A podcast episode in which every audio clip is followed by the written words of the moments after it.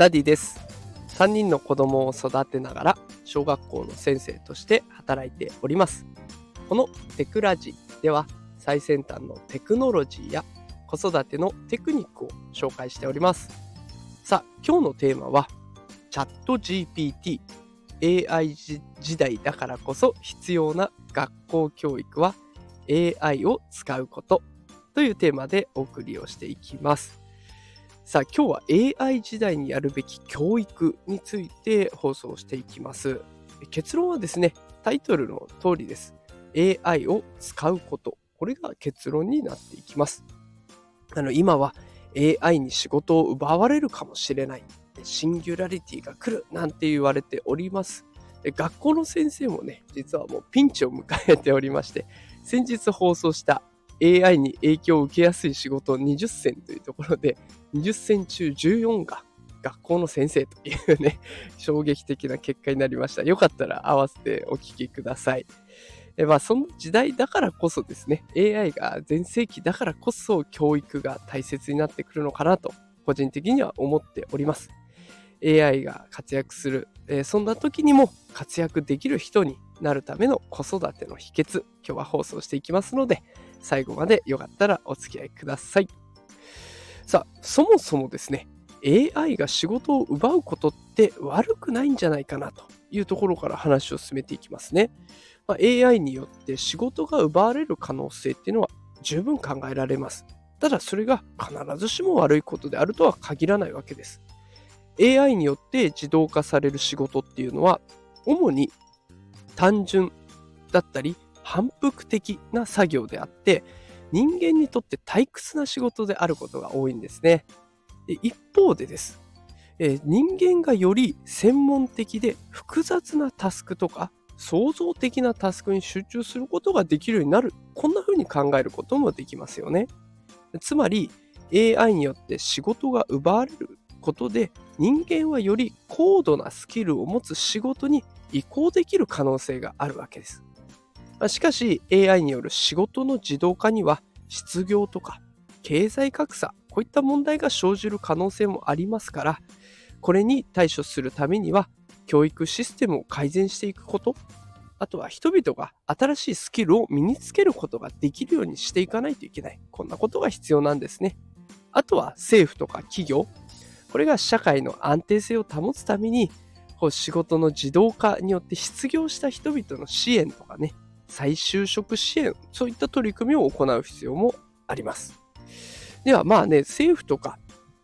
あとは企業、この動きを私個人でどうこうできるわけではないので、まあ、私の立場から教育システム、これをどう改善したらいいのかっていうところを話をしていきます。え大きく分けて4つ話をしていきます。1つ目が AI の基礎的な理解を促進する教育。でこう AI が日常的になるっていうことはやっぱりその使い方を知らないといけないしそういうシステムがどんなものになってるのかっていうことを理解するっていうことが重要になってきますので学校教育では AI の基本的な概念とか技術そういったものを教えていくことが必要です。2つ目データサイエンスやコンピューターサイエンスの教育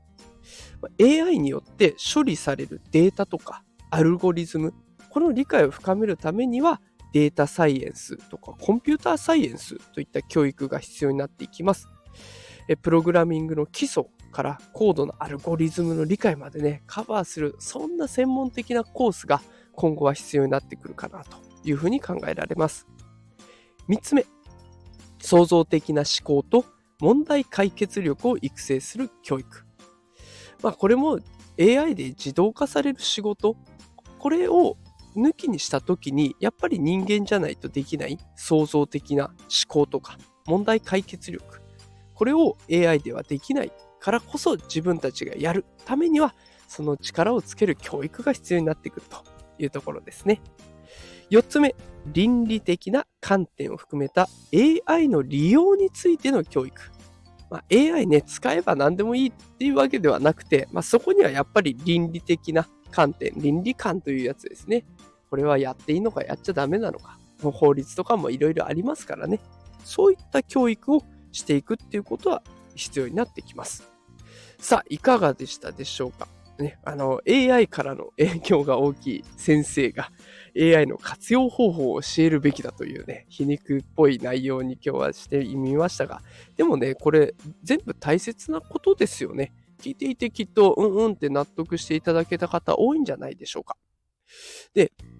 あの、昨日の放送でも伝えましたが、チャット GPT をね、私は子供にも見せています。で、あの、30人中3人しか反応を示さない。それがイノベーター理論でいうところの、ちょうど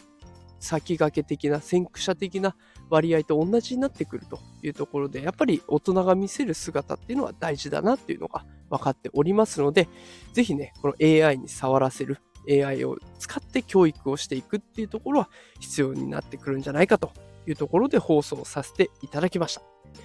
ちなみにこの放送ですがなんと全てチャット GPT が考えてくれました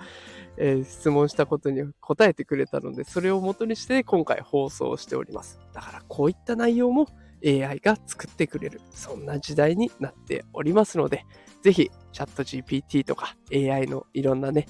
生成系 AI 触ってみてはいかがでしょうか。今日のこの放送が子育てのヒントになったら嬉しいです。最先端技術×子育てをテーマに毎日配信しておりますので、よければフォローしておいてください。